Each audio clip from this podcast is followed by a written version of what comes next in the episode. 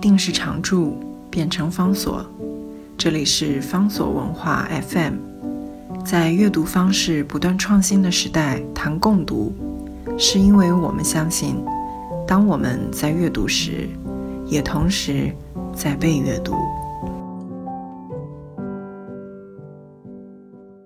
在今天的节目当中，要为大家介绍的是余秀华的散文集，书名叫做《无端欢喜》。余秀华是中国大陆的一个诗人，而且他不只是一个诗人，他已经变成了在大陆的文坛、在大陆的阅读的环境当中的一个传奇。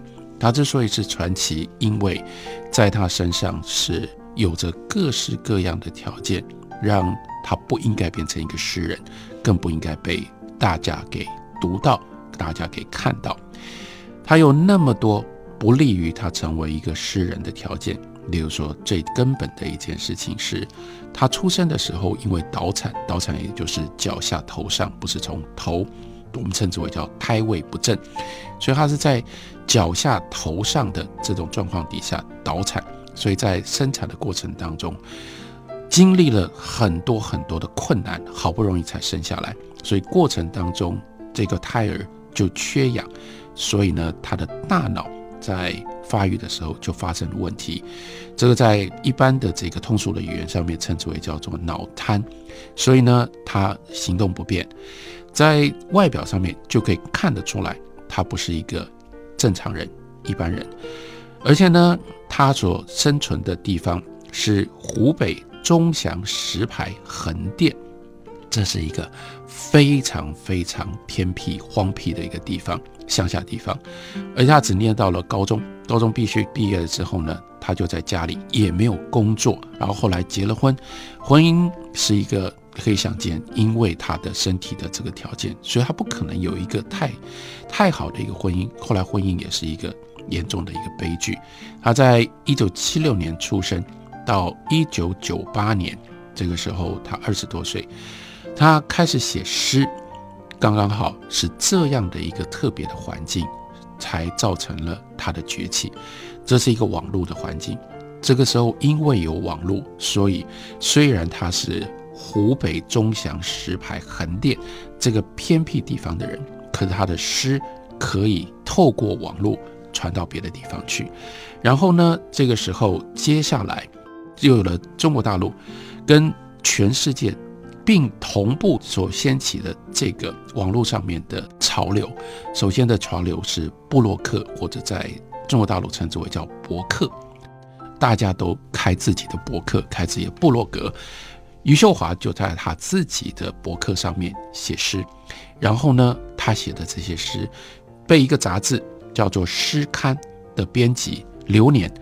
发现看到他博客上面这些事，当然这个时候不会知道他是谁，也没有看过他这个人，惊艳于他诗里面这种深刻的生命的体验，所以在二零一四年这个诗刊的第九期那一年的第九期，发表了余秀华的诗，他的诗突然之间就爆发出来，然后呢，这个时候原来的使得他。不应该成为一个诗人，他不容易被人家注意到的，这所有的条件，就反而倒过来，让大家这些读者对他充满了好奇。他又是一个偏僻地方的一个农民，他又是一个残疾人，这个时候他又变成了诗人，这三种奇特的身份的混合，引爆了大众对他的热议，所以一下子他报得大名。报得大名之后呢？他不只是他的诗很快的变成了全中国大陆的这个畅销书，接下来才有了他受到了各种不同的刊物的邀约，也受到了各种不同活动的邀约，而产生了今天我们跟大家介绍的这一本散文集，叫做《无端欢喜》。《无端欢喜》刚开始的散文集里面所收录的第一篇的文章，它的标题叫做“只要星光还照耀”。在文章里面。就很清楚地点出了这篇文章所要写的那个背景。啊，这一段说的是：这三年我过上一段莫名其妙的日子，过一段时间就要出去和一些莫名其妙的人一起做一些莫名其妙的事情。也许他们从来没有感觉到莫名其妙。一个人不做什么事情，才是莫名其妙。他们对开始产生的不是小心的接受，直到它合理的成为自己的生活状态，或者反过来是世界看我莫名其妙，想把我锻炼成一个不莫名其妙的人。这段话莫名其妙到底在讲什么？其实他就是要讲他生命当中突如其来的这个巨大的转变。原来是一个在非常非常宁静的乡村里面，每一天他最大的痛苦是处理他婚姻里面的各种不同的冲突以及伤害。是那样的一种平静，是那样的一种不为人知但是痛苦的生活。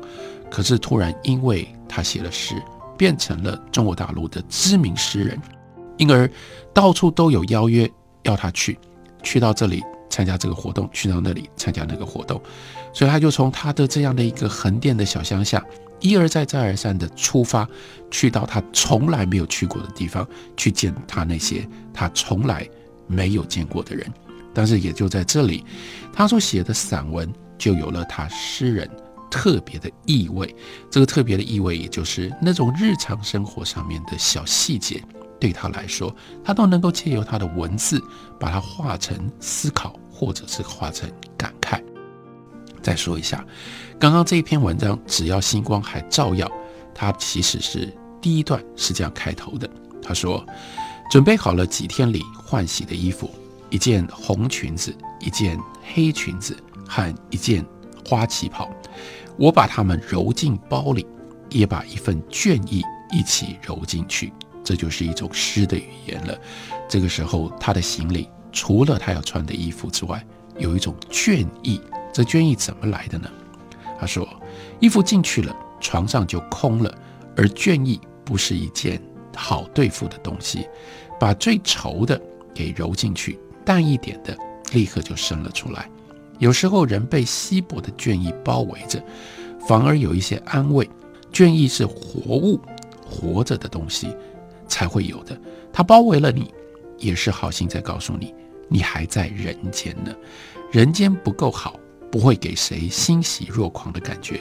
但是它毕竟是我们待惯了的地方，其他的地方不熟悉，没有试探的雄心。所以在这里，他就用这种方式，散文里面展开了对他自己生活的描述。他的生活不是我们一般人的生活，会清楚的让我们知道，他能够经验到的一些事情，我们不会经验到，我们可能也不想经验到。但是也正因为这样，他的文章有了特别的力量。例如说，他描述的这一段的过程，他说：“记得去年。”我一个人从北京西站回家，计程车把我放下了之后，我七弯八拐去找候车亭。要进候车亭，要上一个很长的台阶。那一天，我的身体状况不好，包又很重，上台阶上到一半摔倒了。旁边有一些人看着我，但没有一个人拉我一下。我挣扎了几下，没有力气爬起来，索性坐在地上歇一会儿。这个时候。我的羞耻心消失了，它的存在几乎就是羞耻本身。我需要做的事情是走到候车厅，坐上火车，然后回家。如果连这个也不能完成，我的存在就会成为一个拉不直的问号。这就是他的特殊的诗一般的语言。所以他说的是：如果连这样我都无法完成，我的存在就会变成了一个拉不直的问号。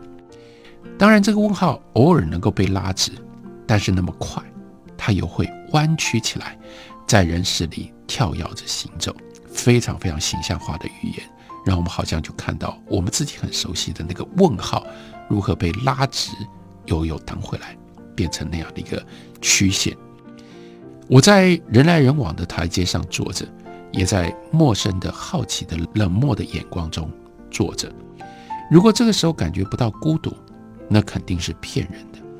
想着自己掏心掏肺爱过的一些人，如果他们知道我此刻的处境，会怎么想？我肯定不能坐在地上对他们说爱，甚至我也不能坐在摔倒的地上对这个大地说爱。我不允许自己这样，但是我不知道为什么不允许自己这样。这里面就是他很经常使用的一种文字的形式。一方面有一个非常强烈直觉生命态度的一个表达，例如说我不允许我自己这样，但是倒回来他又会把自己的这个强硬的态度用一种问题反问的方式、问题否定的方式把它予以 qualify。他说：“但是我不知道为什么我不允许这样，因为这不是一个理性的考虑的结果。”这是一种人面对生命，尤其是面对生命的一些极端情境的时候的一种直觉的反应。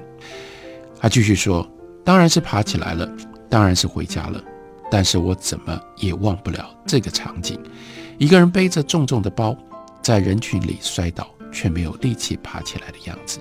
现在我想起来，就觉得那个时刻真实可触。一个人在疼的时候，才知道疼。”还在自己的身体里，没有被酒精麻痹，没有被飘到半空里的名誉侮辱的东西麻痹。尽管世间种种，我们都不过在寻找麻痹自己的东西，小情小爱的小麻痹，功名利禄的大麻痹。我们没有处处摔倒在台阶上的疼，我们只有无时无刻从半空里垂直打下来的虚空。这是来自于余秀华的文字，收在他的。无端欢喜这本散文集当中，休息一会儿，我们回来继续聊。